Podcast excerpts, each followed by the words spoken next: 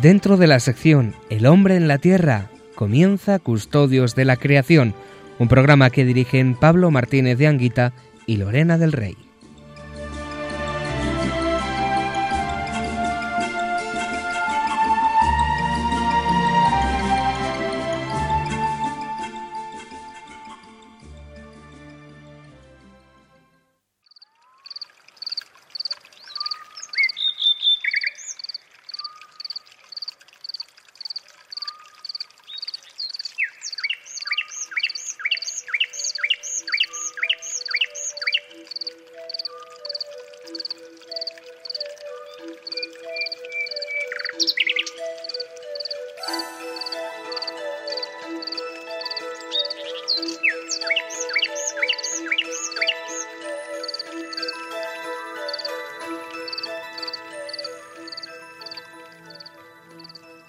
Al Señor, alma mía. Señor Dios mío, qué grande eres. Estás vestido de esplendor y majestad, y te envuelves con un manto de luz.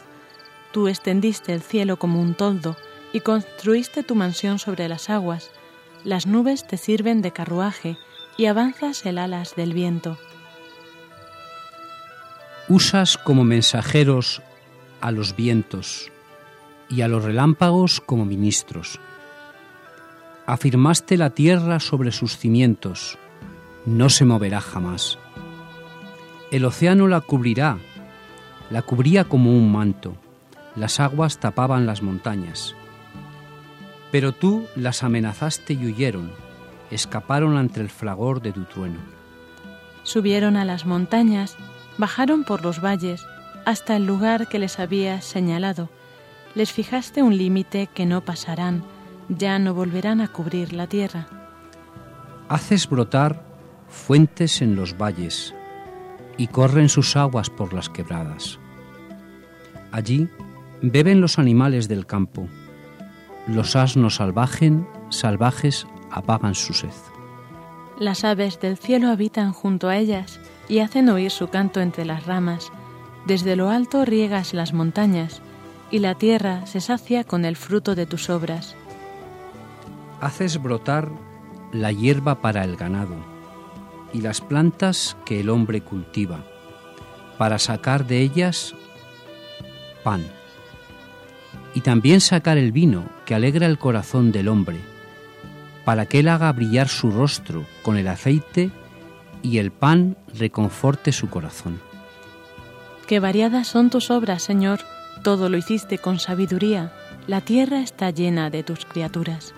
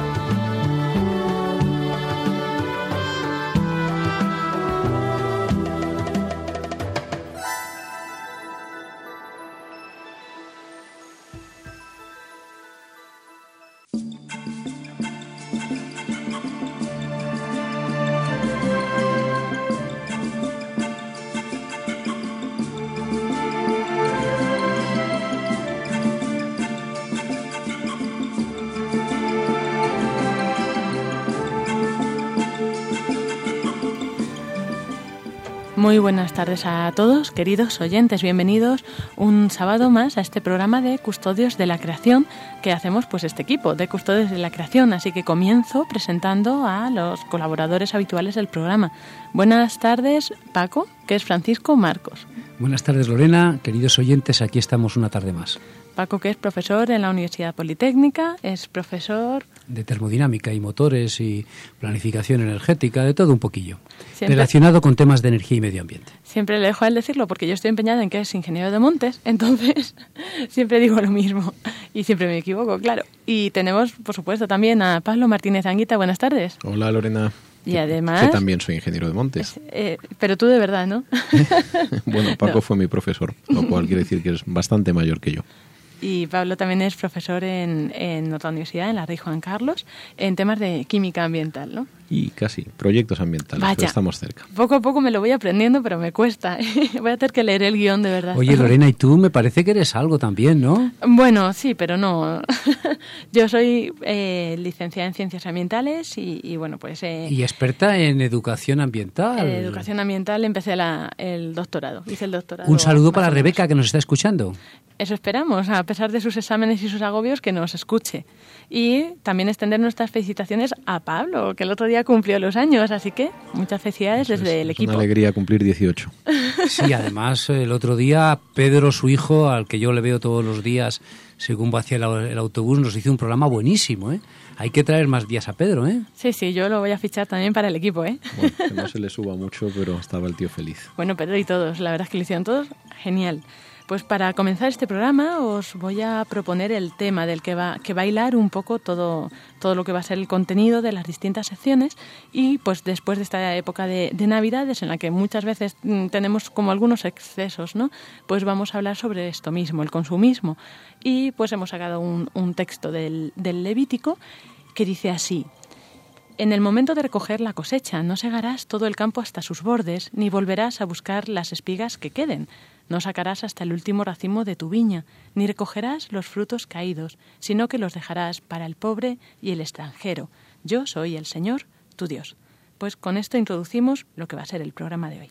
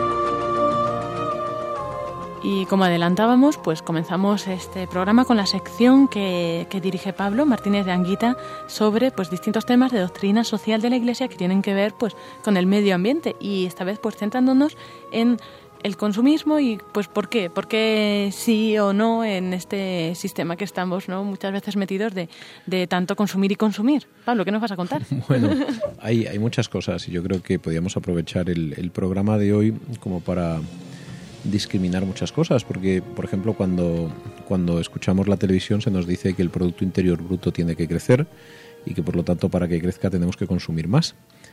Pero al mismo tiempo se nos dice que, que el consumismo es, eh, no es una virtud precisamente, ¿no? Y por otro lado está este concepto de sostenibilidad. Entonces eh, yo a veces me formulo una pregunta y dice, bueno, pues ¿cuánto tengo que consumir? ¿Mm? Y, y es una pregunta complicada porque es verdad que realmente la, la, economía crece cuando se consume. Por lo tanto, el consumo económicamente y, también para el ser humano es algo bueno. Nosotros tenemos, tenemos que consumir para poder vivir.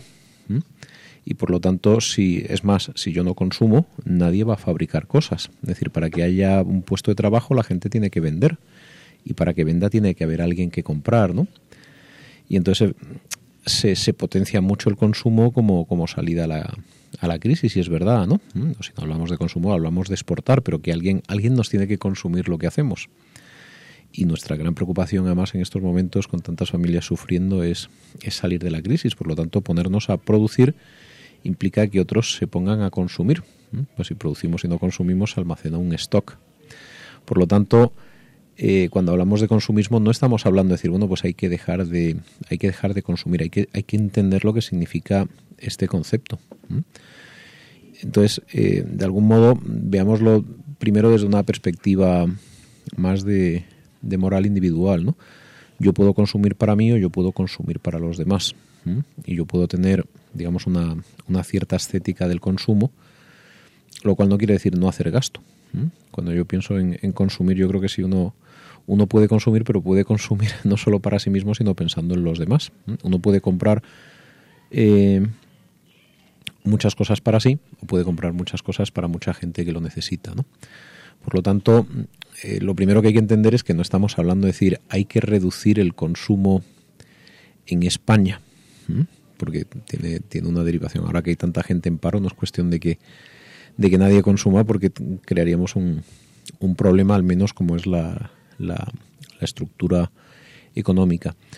Pero, por otro lado, también cuanto más consumimos, tiene un efecto negativo. Es decir, para que toda esta economía se active, cuanto más consumimos, cuanta más energía consumimos, obviamente más impacto hacemos sobre la naturaleza. Con lo cual, sin entrar en una perspectiva ni moral ni, ni religiosa, lo que quiero decir es que el consumo es bueno para la economía de un país, pero al mismo tiempo es un problema para el medio ambiente de un país.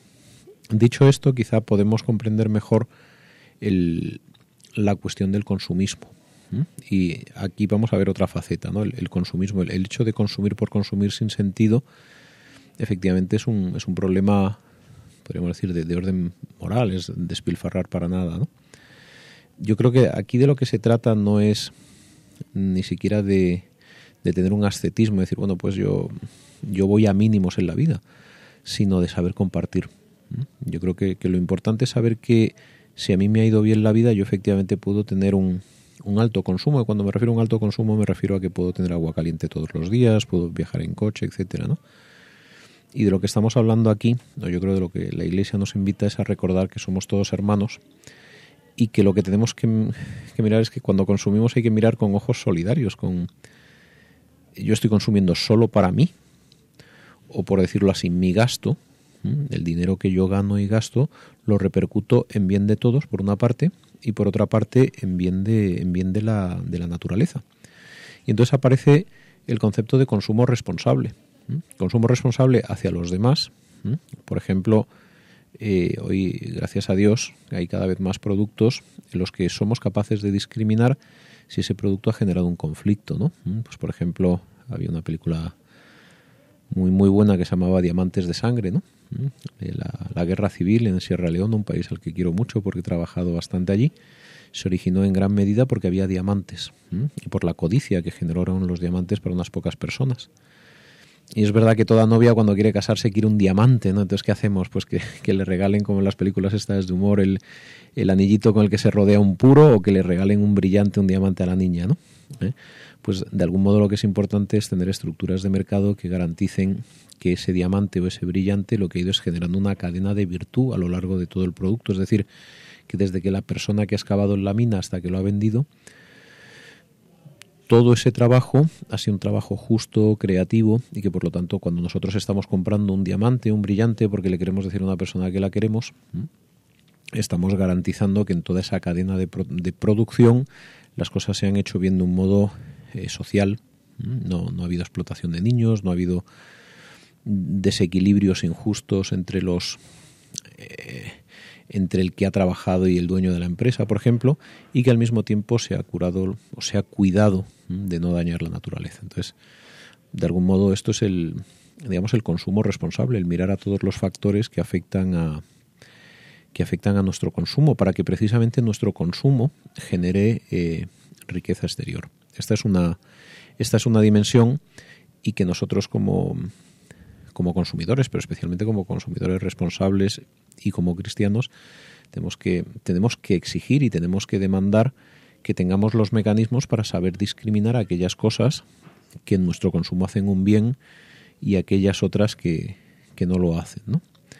Para mí esto es la, la dimensión más importante que tiene la, la, cuestión del consumo. Luego es verdad que es importante tener, como ahora veremos que dice el Papa, tener una, una estética de vida. No necesitamos absolutamente tanto. Si tenemos mucho, lo mejor que podemos hacer es compartir. Pero esta, esta dimensión estética que, que también es importante, y ahora, ahora profundizaremos con una frase del Papa eh, con ella, no, no puede quedarse solo en sí mismo estoy haciendo un ejercicio estético de que consumo poco y, vivo sobriamente, lo cual está muy bien y es bueno mm, para el propio crecimiento de la persona, para, para fortalecerse en virtudes y en valores. Pero vuelvo a decir, lo fundamental a mi juicio es poner el consumo en relación con los demás. Nuestro consumo tiene que ayudar a los demás a hacer un mundo más justo, más equilibrado y al mismo tiempo tiene que ser eh, responsable con el medio ambiente, ¿no? Tenemos que, por lo tanto, tenemos que saber de dónde vienen las cosas que, compramos. Leo unas frases muy bonitas del Papa Juan Pablo II, que en última instancia eh, reflejan como estas, estas dos eh, dimensiones. ¿Mm? Dice, la sociedad actual no hallará una solución a este problema, y se refiere al problema ambiental, si no revisa seriamente su estilo de vida. En muchas partes del mundo esta misma sociedad se inclina al hedonismo y al consumismo, pero permanece indiferente al daño que estos causan. Cuando hablamos de hedonismo y consumismo, a decir, no es solo el hecho de que yo al comprarme muchas cosas me mire constantemente a mí y a mi ombligo. El problema fundamental es la relación que esto tiene en toda la cadena de, de producción. Es decir, cuánta gente ha trabajado en condiciones indignas para que yo tenga esto a un precio barato. Porque es verdad que hoy en día la economía es como si quisiéramos vivir sobre el filo de una, navaja, ¿no? Ajustamos los márgenes, eh, apuramos al máximo para ser competitivos, que es una obligación. Si no hay competencia, triunfa la incompetencia, eso también es verdad. Pero es verdad que, apuramos tanto las cosas que al final em, nos olvidamos de detalles, ¿no? Pienso, por ejemplo, yo que soy de, de Andalucía, ¿no? La producción del aceite, pues había que producir tanto que, bueno, pues si se echan más pesticidas, se echan más pesticidas, pero claro, luego hay cáncer. Entonces, hay que, hay que considerar todos los factores de la realidad. Es decir, oye, pues a lo mejor es que hay que, hay que cuidar las cosas, a lo mejor hay que saber discriminar bien los productos, hay que exigir que tengan calidad y a lo mejor, pues en algunos casos, hay que pagar algo más eh, para que las cosas se hagan bien o para que no se utilice una explotación infantil cuando compramos un, pues algo hecho en Filipinas, pues a lo mejor lo, estaba haciendo un niño que, no va a la escuela porque tiene que salir adelante a trabajar. Y en ese sentido es en el que tenemos que tener canales para decir, pues mira, de algún modo lo que es justo es, por una parte, que, ese chaval o que, esas personas que han, que han trabajado en, toda esa cadena de protección, de producción, pues tengan una, una vida digna, ¿no? ¿Cómo, ¿Cómo, lo garantizo? Pues es muy difícil, ¿no? Pero por un lado sabiendo mirar y, por otra exigiendo que, los productos que compramos tengan una garantía, que yo pueda discriminar aquello que produce el bien a los demás de aquello que en mi compra genera un, mal a los demás. Y, ahora eh, paso más a la dimensión personal, porque esto es, digamos, la dimensión social de, del consumismo respecto a los demás y el medio ambiente. Sigue hablando el Papa como ya he mencionado, la gravedad de la situación ecológica demuestra cuán profunda es la crisis moral del hombre. Si falta el sentido del valor de la persona y de la vida humana, aumenta el desinterés por los demás y por la tierra. La austeridad, la templanza, la autodisciplina y el espíritu de sacrificio deben conformar la vida de cada día, especialmente para los cristianos. Nosotros, además de esta relación con el exterior directa, con las implicaciones que tiene que tiene nuestro consumo, como dice el Papa, la responsabilidad ecológica es una responsabilidad no solo con los demás, sino con nosotros mismos. Necesitamos llevar una vida que no dependa de las cosas que tenemos, para que no nos sigue lo que somos. Por eso el Papa habla de, de, austeridad. Esta segunda dimensión, yo quería plantear sobre todo la dimensión relacional de la importancia que tienen nuestros actos de consumo, por ejemplo, favoreciendo una guerra como en Sierra Leona, pero también mirando internamente a lo mejor no necesitamos el mejor de los diamantes o a lo mejor no necesitamos el mejor de los coches para que nuestro corazón siga más puro y, sepa comprender que los bienes nos pueden, la, posesión de los bienes en determinadas circunstancias, cuando no, no entendemos que todo está hecho para, para ayudarnos a, a, buscar la gloria del Señor, pues, pues nos pueden hacer más, más mal que bien en lo que es más profundo en nuestro corazón, ¿no? La autodisciplina, eso que, yo a veces pienso que, nuestra sociedad y nuestra economía padece de un problema que se llama obesidad. A casi todos nos sobran algunos kilillos, a mí unos cuantos, pero yo creo que en general también a la sociedad. en el sentido de que tenemos cosas que nos cargan en exceso y que, no las necesitamos y que llevamos demasiados kilos en, en nuestra economía doméstica y, y, me refiero quizá más a mí, que, pues que a lo mejor, gracias a Dios, pues no, no estoy sufriendo como otras personas la crisis, ¿no? Pero sí como sociedad es verdad que nos hemos ido acostumbrando a tener unos cuantos kilos de más y que vuelvo a decir, aunque esos kilos generen una, una industria, pues si uno se quita esos kilos vive mejor y probablemente pueda, pueda utilizar su tiempo y sus energías en otras cosas que hacen más bien a los demás, ¿no? El espíritu de sacrificio, ¿no? Porque de algún modo en el fondo no se trata de negarse las cosas, es de negarse per se las cosas, sino de saber sacrificarnos porque con nuestros bienes podemos hacer un mundo más justo y mejor, ¿no? Entonces, de algún modo, el Papa nos habla de todo esto como responsabilidad ecológica y junto con esta dimensión temporal en el presente que es eh, compartir con lo que hay, con los que hay y con lo que hay, con la naturaleza, también la, la Iglesia, y, y, obviamente en, consonancia con, con, la ciencia y con lo que nos dicen también los, los científicos, nos habla de la responsabilidad con las generaciones futuras. Yo no puedo consumirlo todo hoy y que dentro de 50 años no, haga nada, no haya nada para los demás. De ahí que este libro tan bonito del Levítico que nos ha leído Lorena sea como un anuncio de, de la sostenibilidad, no habla habla con gran sabiduría y quizás sin, que estos términos existieran en el mil o dos mil antes de Cristo de este libro, pero de dejar semillas para los pobres, para los otros, para que la propia naturaleza germine. No necesitamos apurar todo, no necesitamos sacar de la naturaleza el 100%. Hay, hay como una parte como que no es nuestra, ¿no? Y quizá en el Antiguo Testamento decía, esta es la parte de Dios, esto es lo que yo dejo para los pobres, para los demás, para la propia vida, para darme cuenta de que en última instancia yo formo parte de, todo ese maravilloso mundo que ha, que ha creado el Señor, pero soy una parte y yo me defino por mi pertenencia a algo y no por las cosas que me pertenecen.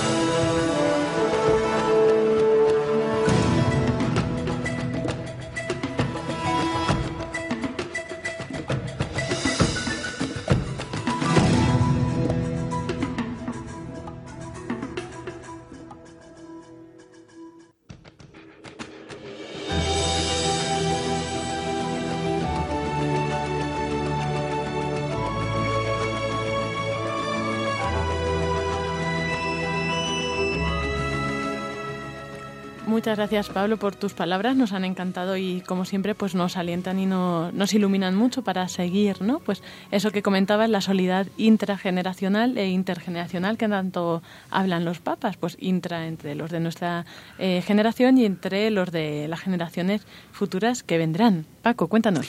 Sí, es lo que se llama, eh, y yo lo aprendí de Pablo, aunque dice que soy su profesor para nada, yo me dedico a otros temas más científicos, es lo que se llama el desarrollo sostenible hay tres motivos. Yo venía pensando en el coche según venía de Salamanca en este programa, porque Lorena nos, nos hace trabajar como Dios manda y, es bonito porque le echa horas Lorena. Que sepan ustedes, señores oyentes, que Lorena les quiere mucho. Estamos en Radio María en el programa Custodios de la Creación. Hay tres motivos para el desarrollo sostenible. El primero, pensar en las generaciones futuras.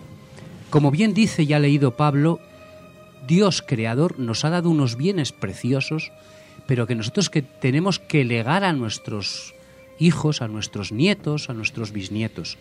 El primer motivo para no consumir de una forma buena, sino para consumir de una forma como Dios manda, es pensando en estas generaciones. Pero hay otros dos motivos también, que también lo ha dicho Lorena, que es intrageneracionalmente. Es decir, por egoísmo propio debemos consumir bien. Yo creo, Lorena, que este programa le debemos dedicar otro tema el próximo día, porque es el tema de los residuos, que es un tema muy importante en el medio ambiente. Por tanto, el segundo motivo es el egoísmo propio de que la generación de residuos nos puede ser perjudicial. Pero hay otro tercer motivo, y ese quizás es más difícil de entender, pero no por ello menos importante, también es intrageneracional. Y es que el consumismo más llevado, como muy bien ha señalado Pablo, nos hace un mal a nosotros mismos. Es decir, Cuando nosotros consumimos en exceso, los perjudicados directamente somos nosotros. Decía don Ángel Ramos que el problema del siglo XX y también del siglo XXI no es producir, sino vender. Pablo, nuestro magnífico profesor, ha explicado muy bien el tema de macroeconomía. Y yo voy a intentar poner un ejemplo de microeconomía. Si ustedes visitan algún país hermano, verán el uso de las tarjetas de crédito. Cómo ciertas entidades muy inteligentes dejan a las personas las tarjetas de crédito. Y con esto, Lorena, ya acabo. Por tanto, yo creo que lo más bonito en este caso es eh, ponernos en manos de, de la Virgen y cuidar mucho nuestro consumo. De todas maneras, lo importante, lo importante es pensar que la naturaleza, y esto es triste decirlo, va a reaccionar. Hay un aforismo que dice que la naturaleza no perdona. Ustedes y yo, cuando pecamos, podemos irnos a confesar. Dios nos perdona siempre. El hombre perdona o no perdona, pero la naturaleza no perdona. Y el excesivo consumismo, la propia naturaleza se acaba de castigarlo. perdón, se encarga de castigarlo.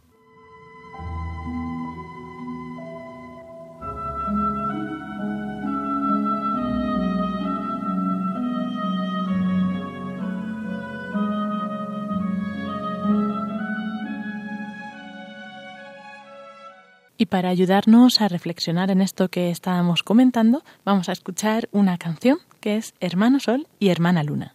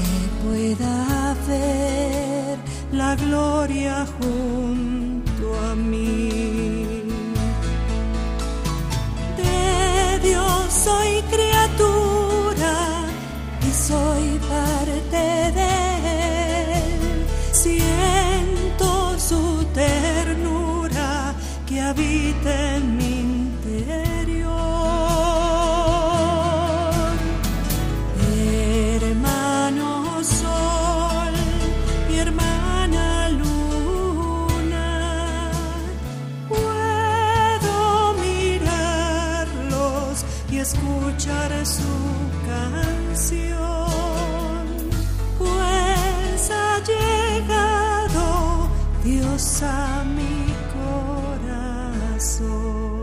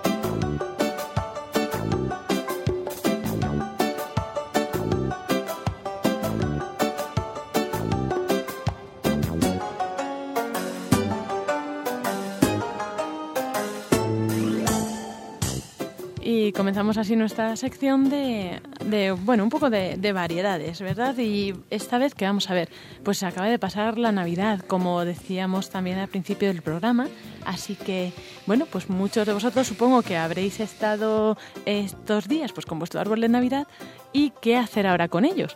Pues hay distintos tipos de árboles eh, que, que se compran o se ponen estos días, entonces vamos a ver, depende de cada tipo de árbol, pues qué es cada uno y qué gestión se le puede dar. Pablo, cuéntanos, por ejemplo, pues los árboles con cepellón, ¿qué hacemos con ellos? ¿Y qué son? Antes, antes de nada, vamos a hablar de los tipos de, de árboles de Navidad que, que la gente puede comprar. Este programa lo hubiéramos hecho antes y por co- corporativismo, pues hubiera invitado a todos los oyentes a ir a nuestra escuela de montes a comprar los árboles de Navidad a nuestros compañeros que con eso se van de viaje de fin de curso. Pero bueno, ya es ya es tarde. El año que viene, si van a comprar un árbol forestal, pues compren los forestales. Pero bueno, dicho esto, los árboles siempre los hemos vendido fundamentalmente de tres formas, lo que se llama el árbol en cepellón, el árbol en maceta y el árbol a raíz desnuda. Entonces, en maceta, como pues bien se entiende, es un árbol con una maceta y lo cual hace que sea transportable. Y si tenemos un árbol con maceta y lo hemos comprado, pues lo que podemos hacer es sacarlo fuera. Pero también tenemos que saber qué tipo de, de abeto tenemos. Y en España tenemos fundamentalmente dos abetos. Tenemos el abeto tradicional del norte, de los Pirineos, pero luego tenemos el abeto de Cádiz. Sí, señores, en Cádiz hay abetos, lo que se llama el pinsapo.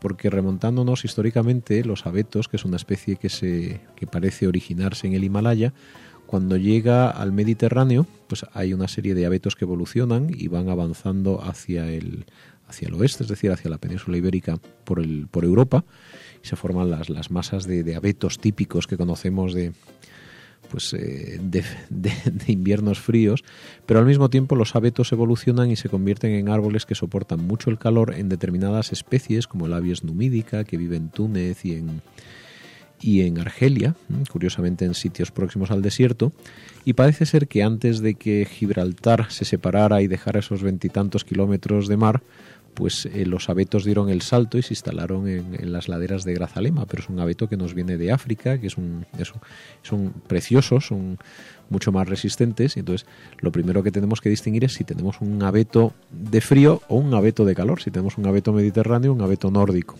porque a lo mejor tenemos otra cosa que no es un abeto, que es una picia, que también es del norte. Si tenemos árboles del sur, pues fácilmente podemos sacarlos y plantarlos en el jardín porque nos van a funcionar estupendamente si no estamos en la sierra.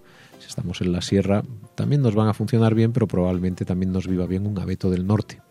Con lo cual, yo lo que sugiero es buscar en internet alguna guía taxonómica y decir, bueno, ¿esto qué abeto es? ¿Mm? ¿Es un pinsapo o es un, o es un abeto blanco o es una picia? Esos son los tres nombres y en función de eso y del clima donde estás, ver si lo puedes plantar dentro o fuera. Hay una forma eh, sencillita de mirarlo si es que tiene piñas.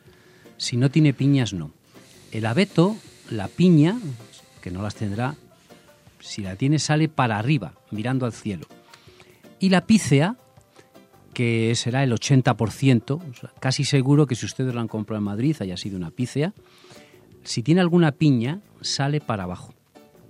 Además, bueno, pues la picia y el abeto del norte son fríos. Bueno, pues si usted lo tiene en una maceta, fácilmente lo puede sacar, eh, regar, buscar en internet básicamente los cuidados y puede tener un arbolito en su jardín. Ahora bien, si ya lo, si ya lo ha comprado en cepellón, eh, pues en cepellón quiere decir que lo ha comprado con tierra y a ver dónde, dónde lo ha puesto. A lo mejor lo ha plantado en el jardín, pues a ver si le sobrevive, si lo ha puesto en algún sitio que no le funciona muy bien en casa, en algún recipiente, pues probablemente ese árbol va a morir. Y si estuviera en el campo, pues eh, yo le diría, pues nada, haga usted leña y ya tiene leña para el siguiente invierno, pero como vivimos en una ciudad, pues parece lo recomendable que en vez de dejar el árbol por ahí tirado, se ponga en contacto con el ayuntamiento, que suelen pasar a recogerlos después de Navidades. Y por último también están los árboles a raíz desnuda o árboles cortados. Sencillamente pues eh, se, se han cortado unas ramas que aguantan 3, 4, 5 semanas, lo que es la Navidad, y luego se secan. Y entonces, pues para que no se les ensucie la casa de un montón de hojas caídas, también pues lo mejor es, si tienen posibilidad, lo transforman en abono y si no, de nuevo los ayuntamientos en estos momentos pues generan contenedores para que usted pueda abandonar el abandonar no dejar en un sitio que se pueda llevar pues para, para hacer compost o para dejarlo sencillamente en el campo en un sitio donde se recicle yo tampoco no hay que ser dramático es decir que tenemos un árbol de navidad si está bien lo podemos plantar en el jardín si tenemos posibilidad de que alguien lo plante estupendo pero que tampoco pasa nada por, por dar el árbol al ayuntamiento que, y que lo triture, que, que madera pues hay mucha que se planta, igual que comemos frutas, pues también consumimos árboles. Tampoco, tampoco digo de esto hagan ustedes un problema.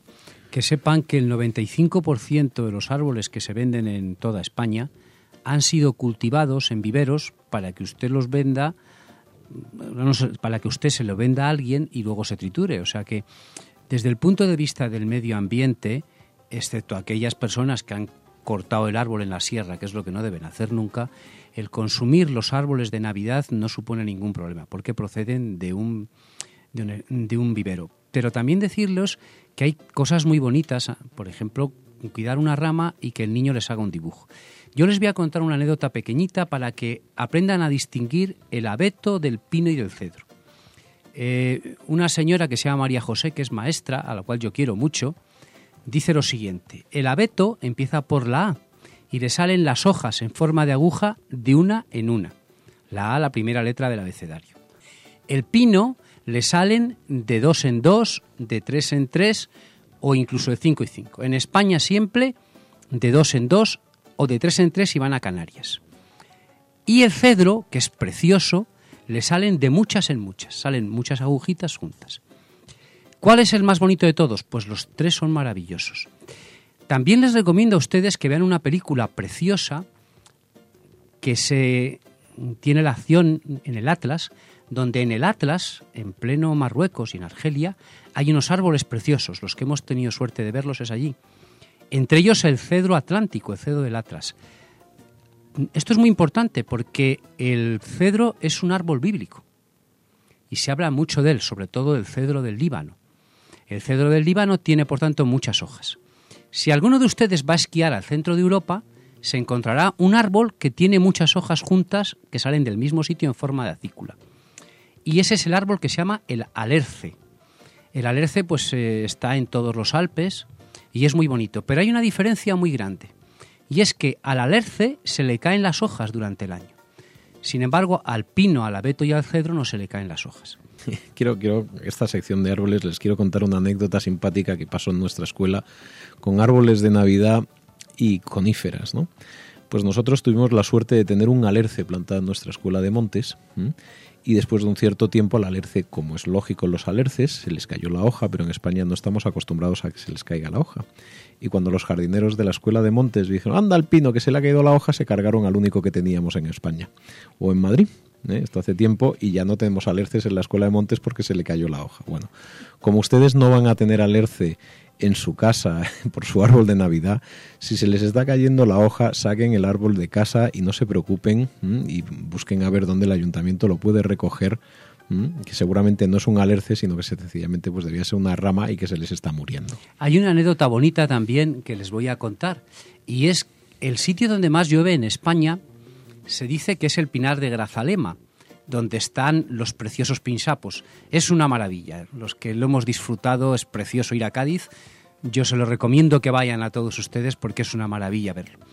Pues no es cierto. Hay un sitio en España que llueve un poquito más. Lo que pasa que no crece ningún árbol, que es el Circo de Cinco Lagunas en Ávila, donde llueve todavía un poquito más. Lo que pasa que ahí no crece absolutamente nada porque lo que hay son piedras.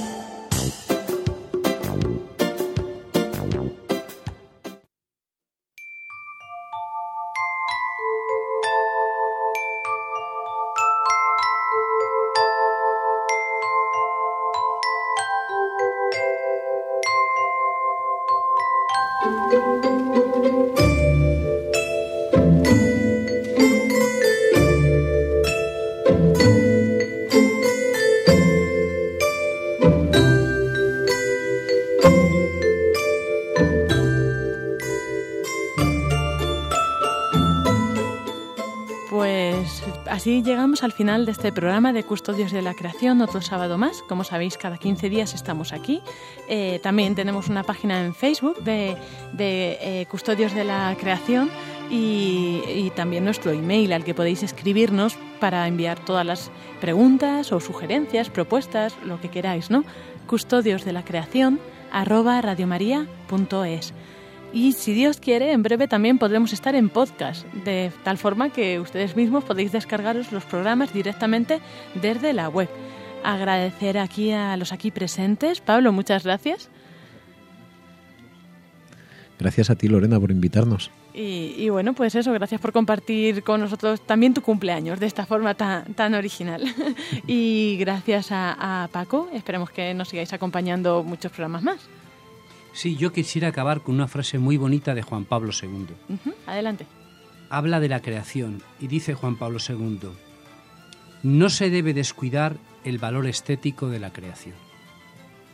Pues sí, es, oye, muy bonita. Hablaremos de belleza, ¿verdad? Hablaremos seguro. para ello. Sí, porque el medio ambiente, queridos amigos, es una fuente de satisfacción para el hombre, una fuente de alegría y de gozo. Y nuestro queridísimo Papa Francisco su última carta es que el Evangelio es alegría. Pues aquí tenemos, Lorena, el Evangelio alegría, en el medio ambiente. Es verdad. También agradecer a Iván, que siempre nos envía pues estas cosas tan curiosas que, que, hacemos en nuestra última sección, pues agradecer su colaboración. A todos ustedes, queridos oyentes, muchas gracias por acompañarnos y esperamos que hayan disfrutado. Nos despedimos con la oración del Cántico de las Criaturas.